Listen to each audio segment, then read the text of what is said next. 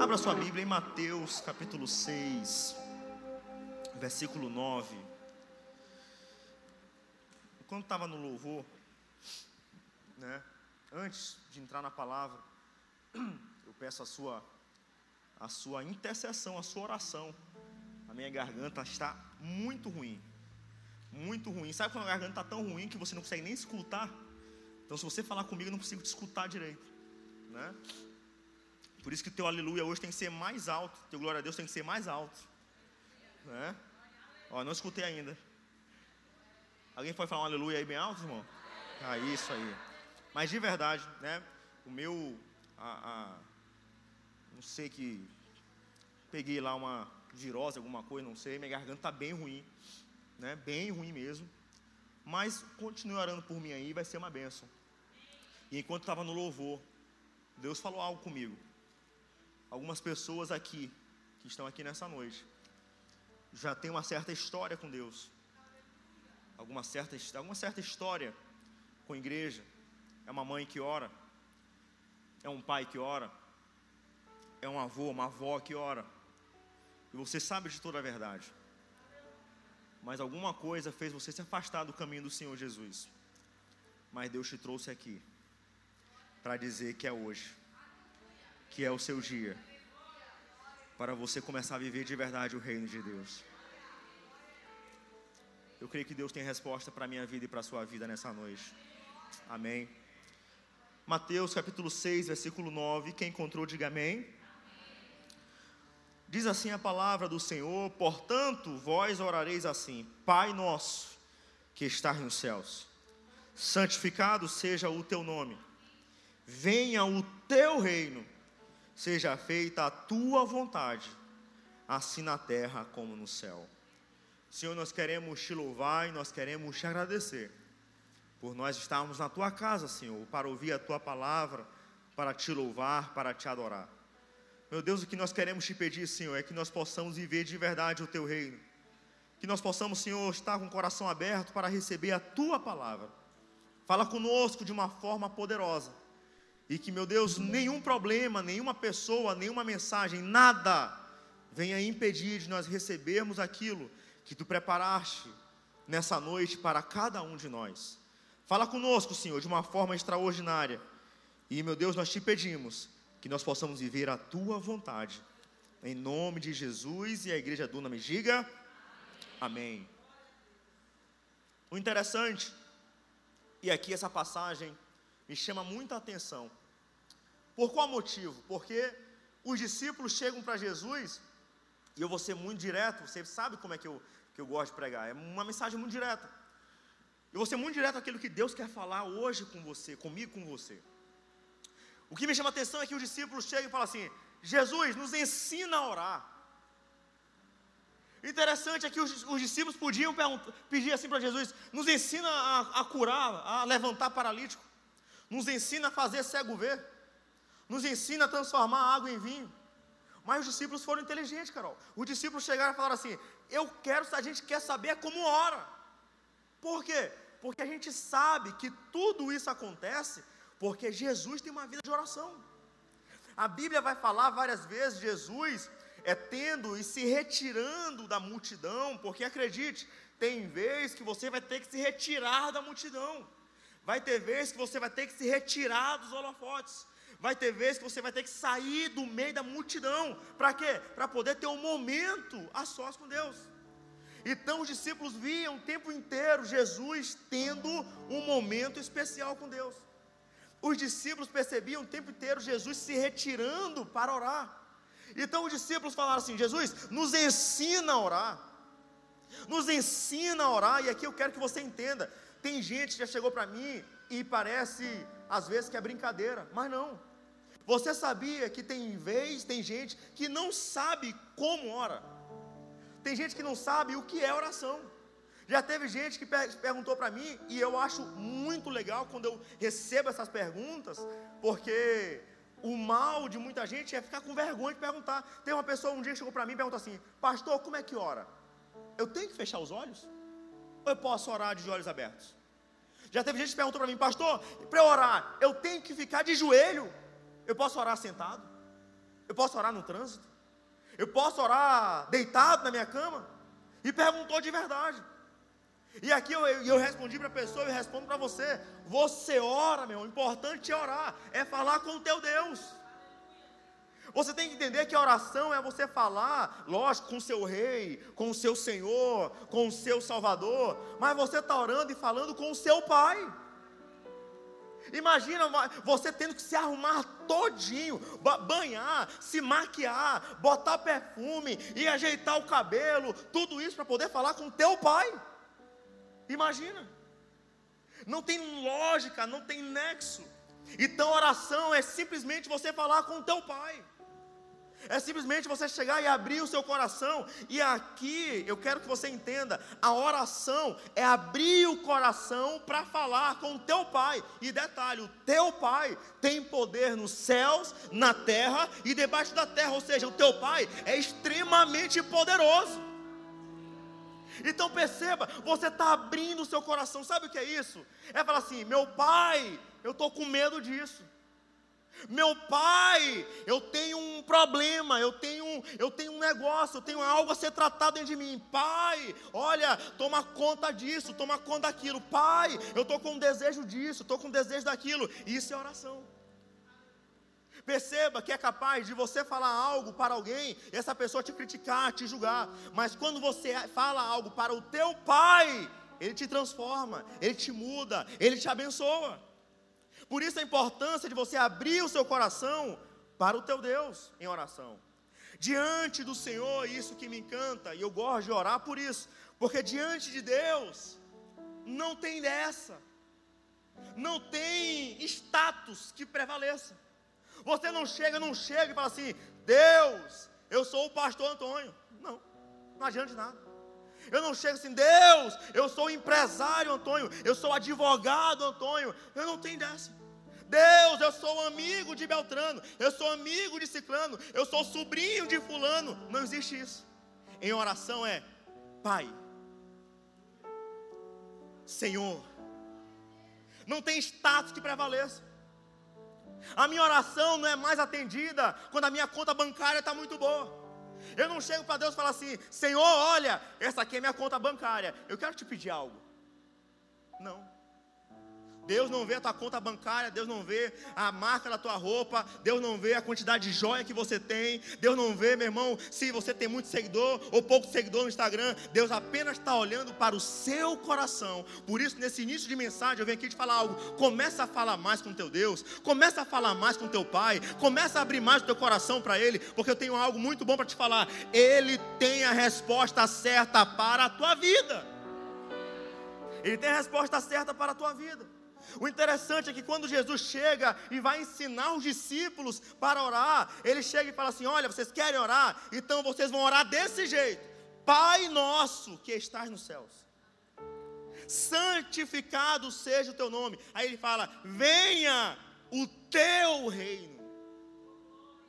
Isso aqui me chama muita atenção. Ele fala: Venha o teu reino. E é isso que eu quero falar com você nessa noite. Eu não, Deus quer falar comigo e quer falar com você. Porque quando Jesus chega e fala assim: Olha, venha o teu reino. Jesus não está falando assim: Olha, que a gente vá até o teu reino. Não. Ele não fala assim: Olha, que a gente saia da terra e vá para o céu. Não. Jesus fala assim: Olha, que venha o reino dos céus para a terra. Por isso que ele continua: Olha, assim na terra como no céu. Então, Jesus, o mal de muita gente é querer sair da terra e ir para o céu. Tem muita gente que quer viver um escapismo. Sabe aquela pessoa que é um pouco alienada? Que é tudo céu, céu, céu, céu, céu. Aí o cara faz um monte de conta, pega o cartão dele e compra um monte de coisa. Aí chega a fatura, capeta. Senhor, provê, Senhor, provê. Não, meu irmão, é tu que tem que trabalhar mais para pagar as tuas contas. Não, porque Deus proverá, Deus proverá ah, Deus vai prover para poder tu suprir a tua irresponsabilidade. Ah, então Deus agora virou irresponsável. Então perceba que muitas vezes a gente quer sair da terra e ir para o céu. Mas Jesus chega e faz diferente. Olha, venha o teu reino. Ou seja, olha, que o, o que está no céu, que venha para a terra. Que o teu reino que está nos céus venha para a terra. Por isso que ele fala: seja feita a tua vontade, assim na terra como no céu. Ele está falando: venha, venha o teu reino. O que Jesus está falando? Gente, reino de Deus muitas vezes é visto de forma abstrata. Reino de Deus, abstrato, é um reino, é um reino. É um negócio muito longe, reino, reino de Deus, reino de Deus. Então a gente vê muitas vezes de forma abstrata. Muitas vezes a gente vê o reino de Deus como algo futurístico. Não, um dia Jesus vai voltar, vai buscar a igreja e nós vamos viver o reino de Deus. Não. Por isso que Jesus chega e fala: Vocês querem orar? Então orem desse jeito: Pai nosso que estás no céu, santificado seja o teu nome, venha o teu reino. O que, que Jesus está falando? Eu não quero, não quero que vocês vivam algo abstrato. O reino de Deus não é abstrato, o reino de Deus ele é concreto. O reino de Deus não é para o futuro, o reino de Deus é para o presente. Eu vou repetir, meu irmão: o reino de Deus não é para o futuro, o reino de Deus é agora. O reino de Deus não é abstrato, o reino de Deus ele é tangível, ele é tocável. Você precisa entender algo nessa noite, que o reino de Deus está disponível para você. Quando Jesus fala, venha o teu reino, ele continua, seja feita a tua vontade, assim na terra como no céu. Agora deixa eu te perguntar, por qual motivo Jesus ensinaria algo em que Deus não poderia atender essa oração? Jesus seria tão perverso. Se vocês querem orar? Então peçam para Deus, venha o teu reino. Mas ele não vai entregar o reino, não. Ele não vai descer o reino dele, não. Você alguma hora iria pensar, cogitar na possibilidade de Jesus ensinar algo que não iria ser cumprido? Então, se ele chega, vocês querem orar? Então orem, venha o teu reino. Venha o teu reino. Podem pedir, peçam, que ele vai dar. É Jesus falando: olha, podem orar, podem pedir, porque Ele vai fazer manifestar o reino dele na terra. Então eu tenho um bom conselho, sabe aquele trabalho que está sem paz? Chega no teu trabalho, senta na cadeira e fala: Senhor, venha o teu reino. Sabe aquela família que parece desestruturada, cheia de confusão, cheia de briga, chega na tua casa, meu irmão, e fala: Senhor, venha o teu reino. Sabe aquela angústia que você acorda de vez em quando? Comece agora a acordar e fala: Senhor, venha o teu reino. Sabe aquela tristeza que você sente no sábado, no domingo, num feriado? Chega e fala: Senhor, venha o teu reino. Nessa noite, Deus me trouxe aqui para poder falar. Comece a pedir o reino dele. Começa a pedir o reino dele. Começa a pedir o reino dele. Começa a pedir o reino dele. Ele é fiel para cumprir a sua palavra. Ele vai fazer você viver o reino dele.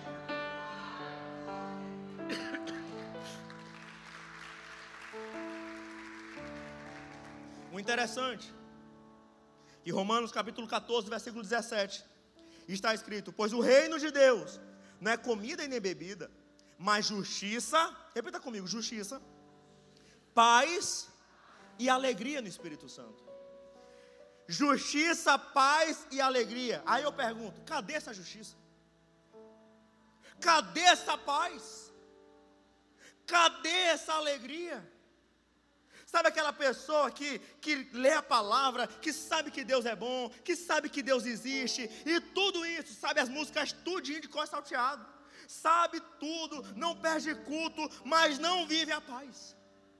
Cadê a paz da pessoa? Cadê a alegria da pessoa? Você olha para a pessoa, a pessoa carrancuda, a pessoa com a cara fechada, a pessoa o tempo inteiro angustiada, a pessoa o tempo inteiro aflita. Aí você chega na casa da pessoa, é só confusão. Aí você chega na empresa da pessoa, é só problema. Aí você chega na família da pessoa, é só dificuldade. Aí você vai ter um momento com a pessoa, a pessoa é só problema. A pessoa está com a vida de mal pior, nada tá bom, nada é bonito. A vida inteira não tem nenhuma cor, é só preto e branco. Agora eu te pergunto, está vivendo o reino de Deus? É a Bíblia. A Bíblia fala que o reino de Deus consiste em justiça, paz e alegria. Você sabia que muitas pessoas chegam, pastor, eu estou passando por isso, por isso, por aquilo. Aí eu começo a fazer perguntas que vai mostrando se a pessoa está vivendo o reino de Deus ou não. E meu irmão, 99,99% ,99 dos casos. Quando eu vejo, eu, meu irmão, eu já descobri o problema. Vamos viver mais o reino de Deus. Vamos viver mais o reino de Deus. Porque não tem como, se a Bíblia fala que o reino de Deus tem paz, se a Bíblia fala que o reino de Deus tem alegria, você pode ter certeza. Você pode passar pelo problema que for, você pode passar pela tempestade que for, você pode passar por tudo que é crise, mas vai ter paz. Eu vou repetir, meu irmão: pode passar pelo problema que for, mas vai ter paz. Pode passar pela dificuldade, pela angústia que for, mas vai ter alegria. É por isso que o apóstolo Paulo, dentro de uma prisão, lá em Filipenses capítulo 4, ele chega e fala: Alegrai-vos no Senhor. Outra vez vos digo: alegrai-vos. Agora eu te pergunto: como é que um cara preso, açoitado, injustiçado, vai dar um conselho? Se alegrem no Senhor. Outra vez vos digo: se alegrem no Senhor. Sabe o que é isso? É uma paz interior em que existe, que a Bíblia fala, paz que excede todo entendimento. O couro está ardendo, é problema de um lado, é problema de outro, mas existe a paz que excede todo entendimento. Sabe por quê? Porque você serve e vive o reino de Deus. O reino de Deus. O reino de Deus é um modo de vida. É um estilo de vida. O reino de Deus é algo diferente.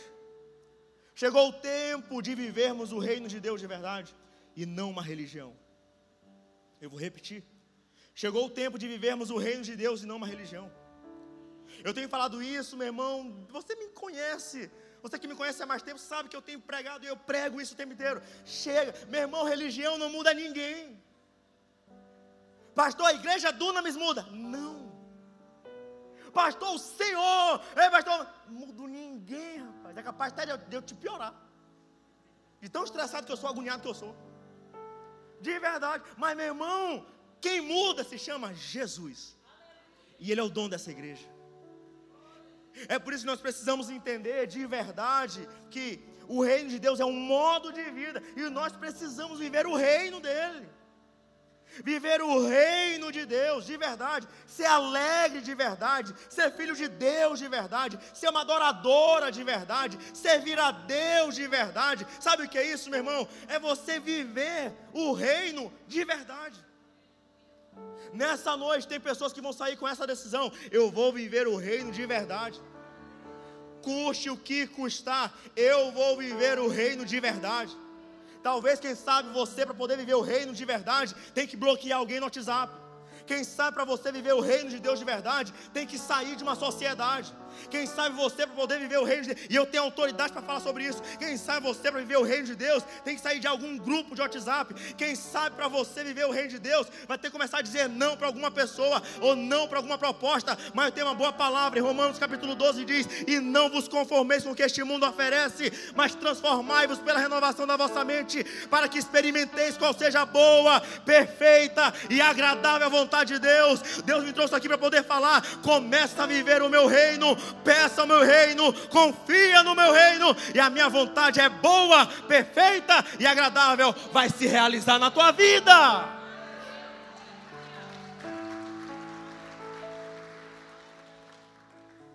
Viver o reino de Deus é extraordinário.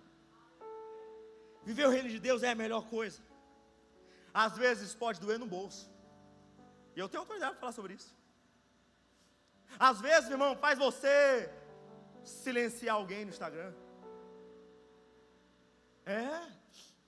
Às vezes você apagar um contato do teu WhatsApp. Mas eu te garanto, nenhum contato é melhor do que o teu contato com o céu. Eu vou repetir, nenhum contato é melhor do que o teu contato com o céu. Viva o reino de Deus. Mas algo me chama a atenção e aqui eu já caminho para encerrar. O reino de Deus ele é manifestado através de alguém. E isso aqui me chama a atenção quando Deus falou comigo, eu fiquei encantado. Porque é óbvio que nós sabemos, o Senhor é rei. Repita comigo, o Senhor é rei. E todo rei, ele tem a sua soberania. E ele tem um poder que abrange um domínio em determinada região. Então você vai entender, você vai estudar história, você vai ver tudo, que um rei manda em determinada região, em determinado território. Se você for estudar o mundo antigo, isso aqui me encantei quando eu fui, quando eu, quando eu estudei. O mundo antigo, como é que era? O rei, para mostrar para o inimigo que ele mandava em determinado território, o que, que ele fazia?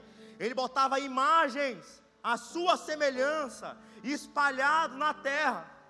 Quando chegava o inimigo e olhava, opa, aqui nesse pedaço esse rei manda. Aí você começa a entender por que, que lá na criação chega Deus e fala: façamos o homem conforme a nossa imagem e conforme a nossa semelhança. Agora deixa eu perguntar: Deus colocou o homem no céu? Não, colocou o homem na terra. Para quê? Para quando o inimigo olhasse o homem, soubesse que tinha um rei que tinha domínio, um rei que tinha poder. Então, qual é o plano inicial de Deus? O propósito inicial de Deus? Quando o inimigo te olhasse, opa, com essa aqui eu não posso. Opa, com esse homem aqui eu não posso. Opa, com essa família aqui eu não posso, por quê? Porque a criatura, a imagem e semelhança de Deus. Tem um, tem um rei que manda aqui nessa casa, tem um rei que manda aqui nessa família, tem um rei que manda aqui nesse homem, tem um rei que manda aqui nessa mulher, tem um rei que manda nessa criança. Ah, meu irmão, se eu fosse você, eu já estava com a mão lá no terceiro andar, dizendo que ele é grande, dizendo que ele é poderoso. Sabe por quê, meu irmão? Quando o inimigo te olha, ele não pode nada contra você, porque você representa o reinado do Senhor Jesus Cristo.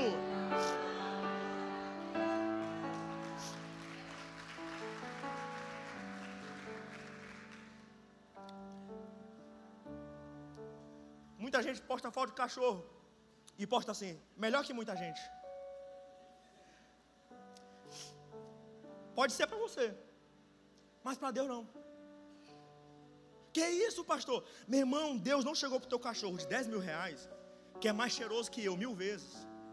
Mas Deus não chegou para ele e falou assim: Eu vou criar a minha imagem e minha semelhança. Não. Deus não chegou, meu irmão, para esse gatinho que arranha todo mundo. Eu vou criar esse gatinho persa do Himalaia, a minha imagem e minha semelhança. Não.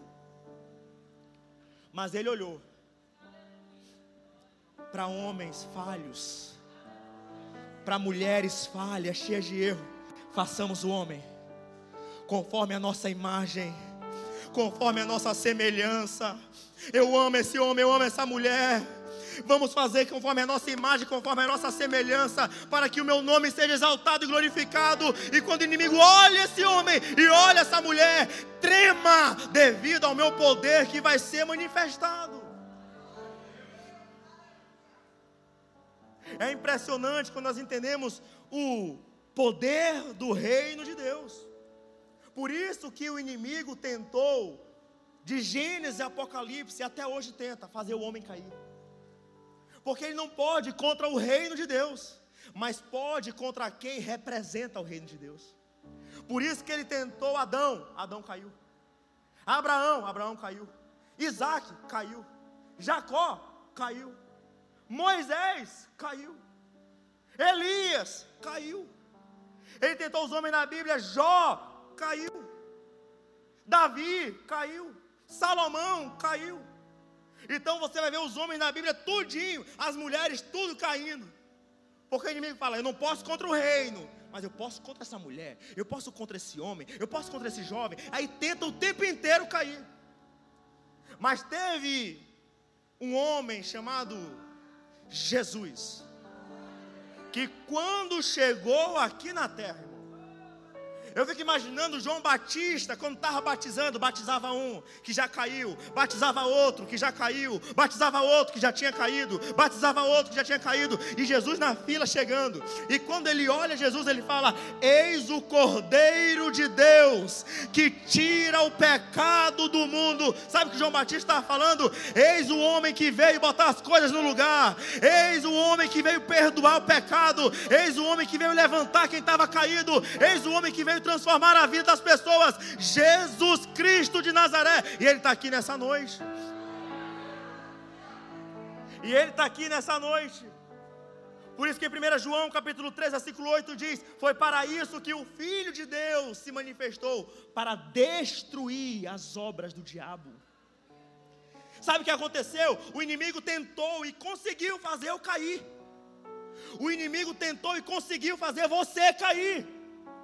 Então ele tinha, eu consegui um plano e meu plano deu certo.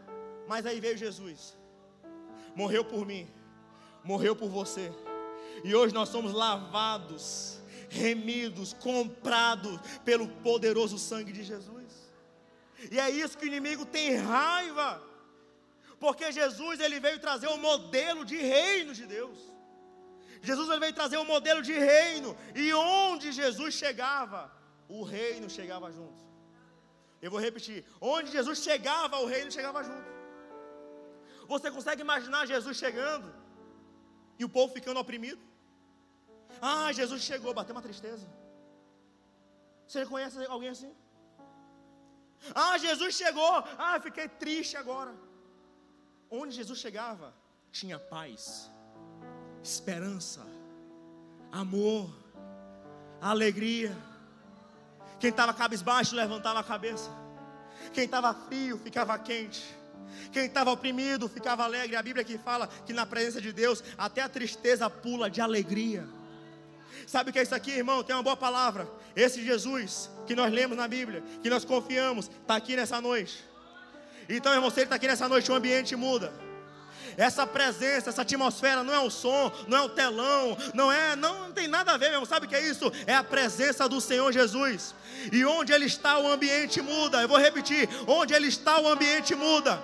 Ah, meu irmão, vou repetir: onde Ele está, o ambiente muda. Tristeza tem que saltar de alegria, demônio tem que bater em retirada, grilhão tem que ser quebrado, cadeia tem que ser arrebentada, porque há poder no nome de Jesus. É o reino dele, é Ele que é o Rei. Ele está aqui nessa noite.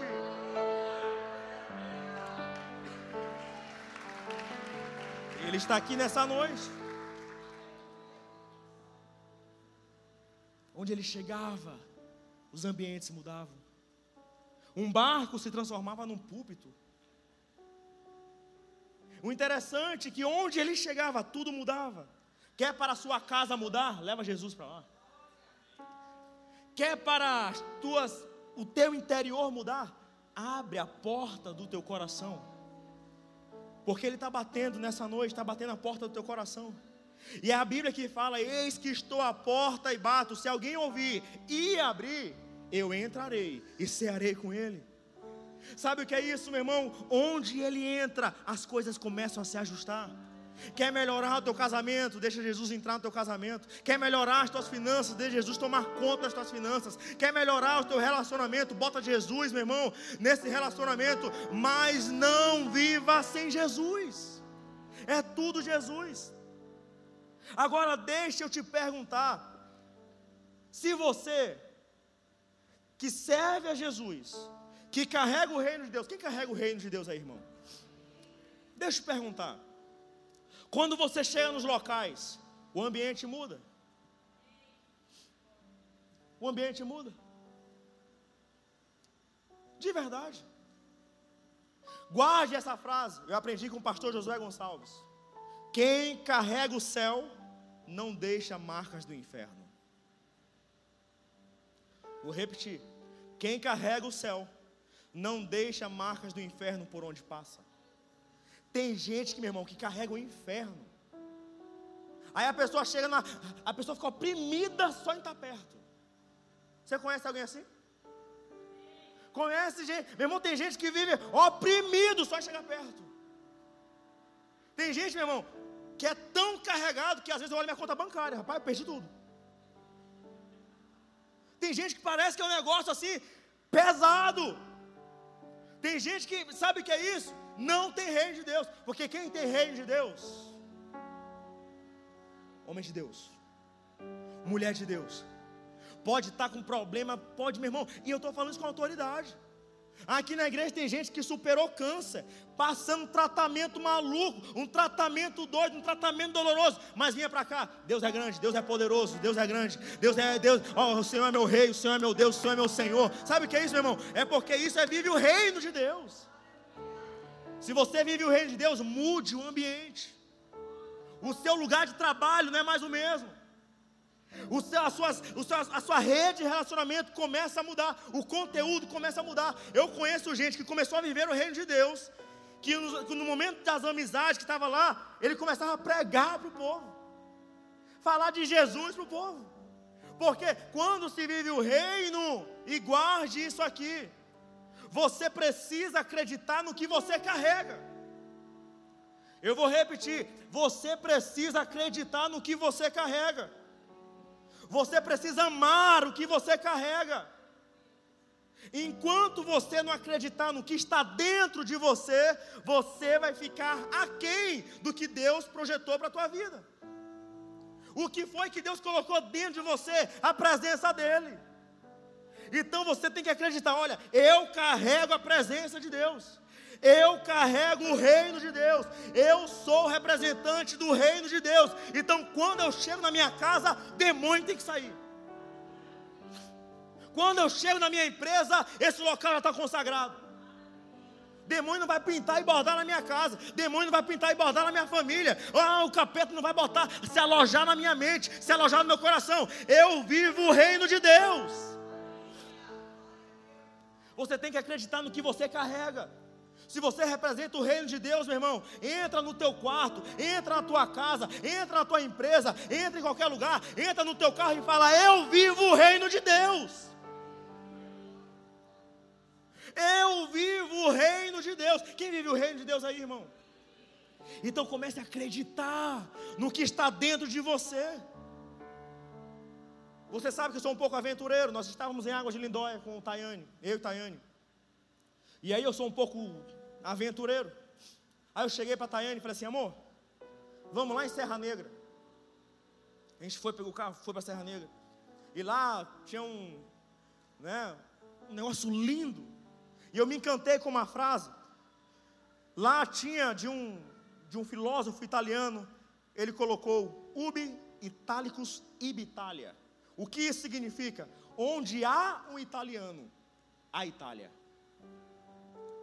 Olha o que esse filósofo falou: onde existe um italiano, a Itália inteira está lá. Nessa mesma hora que eu li isso, Deus falou comigo. Me fez lembrar de um amigo meu que tem dupla nacionalidade, que ele é tanto brasileiro como italiano. Eu me lembro que quando criança eu ia para a casa dele, e o avô dele, o italiano, tem uma característica: tem orgulho de ser italiano. Se você conhece algum italiano, você pode observar. Ele não reclama da Itália, não fala, não fala mal da Itália, e é o tempo inteiro comendo coisa gostosa. Eu amava ir para casa do meu, do meu, do meu amigo disso. Então é o tempo todo. E eles têm orgulho de falar italiano, de comer comida italiana. Então, quando você chega numa casa de um italiano, aqui no Coafuma, num bairro qualquer, você se sente na Itália. Porque esse, essa frase aqui é muito forte. Onde tem um italiano, a Itália inteira está lá. E Deus me falou: onde há um cristão, o reino de Deus está lá. Tem algum cristão aqui, meu irmão? Tem algum cristão aqui, meu irmão? Então a tua casa faz parte do reino de Deus, a tua família faz parte do reino de Deus, os teus projetos fazem parte do reino de Deus, a tua empresa faz parte do reino de Deus, o teu ministério faz parte do reino de Deus. Você é o embaixador do reino do Senhor.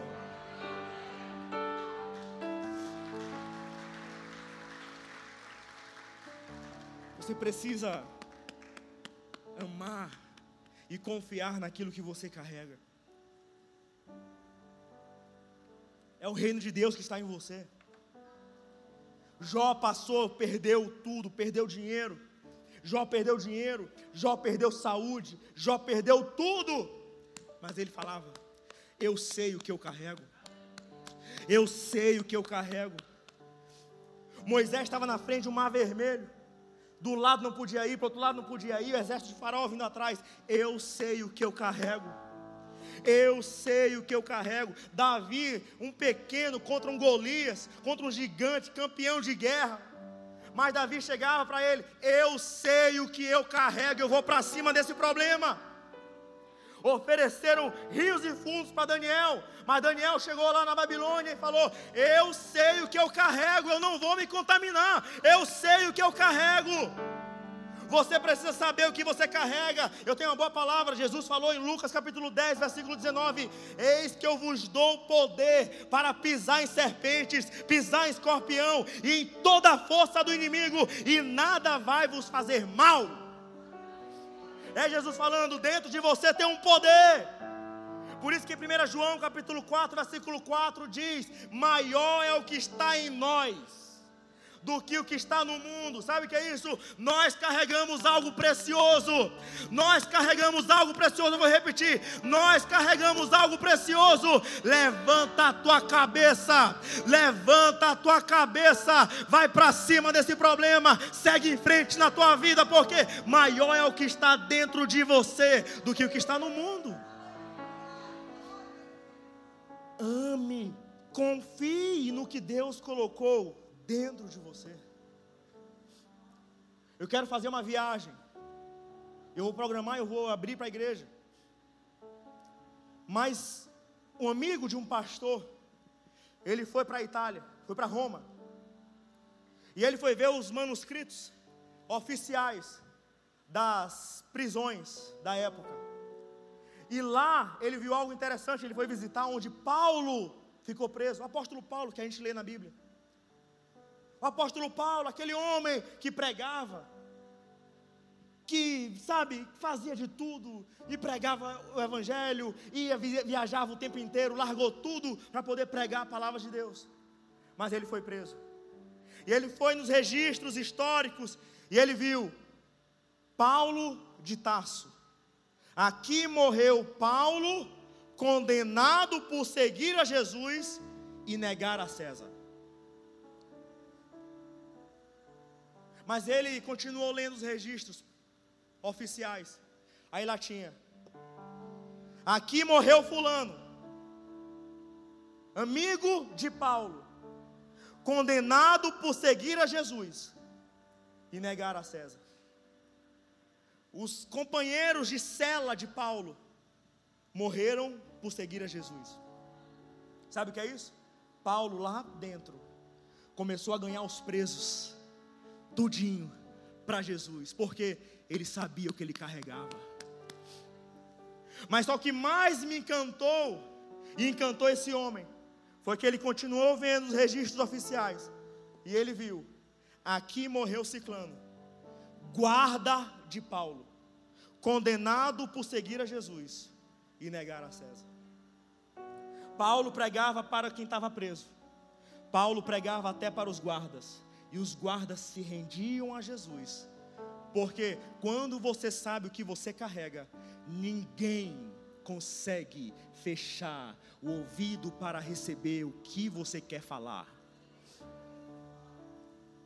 Quando você chega e fala, Deus mudou a minha vida, Deus mudou a minha história. O mal de muita gente é achar que a gente precisa de um microfone para fazer a obra de Deus. Qual era a marca do microfone de Jesus Cristo?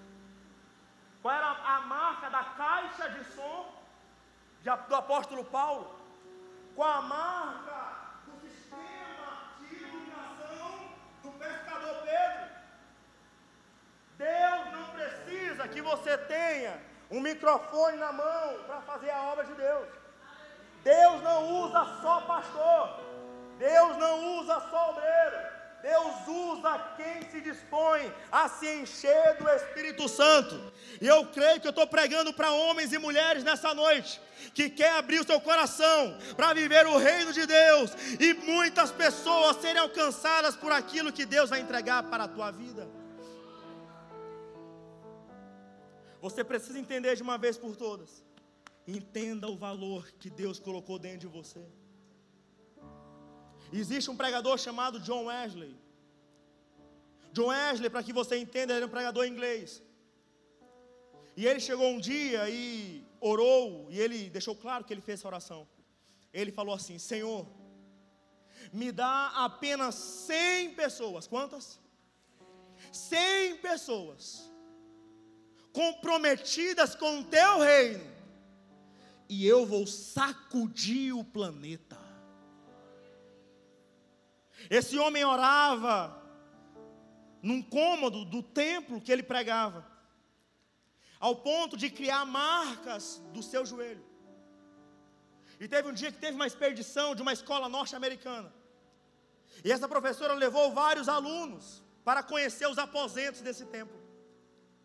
E ela vinha com os alunos, tudinho, ao ponto vai numa, vai numa sala, vai numa outra sala, na sala que, que, que John Wesley orava, aí ele vai numa outra sala, vai em outra sala. Quando ela percebe, está faltando uma criança.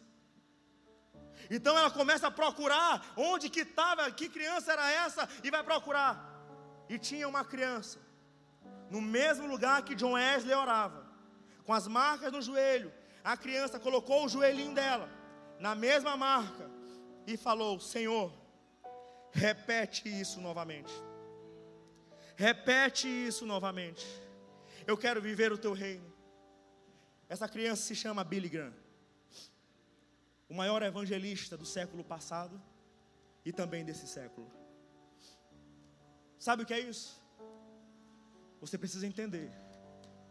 Ou você vive uma religião, ou você vive o reino de Deus. E Deus me trouxe aqui para poder falar exatamente isso. Não viva uma religião, viva o reino de Deus. Deus quer que você viva o reino dEle. Deus quer que você viva o reino dEle. Deus quer te usar para fazer a diferença onde quer que você passe, onde quer que você frequente. Deus quer te usar de uma forma extraordinária. Fique de pé em nome de Jesus.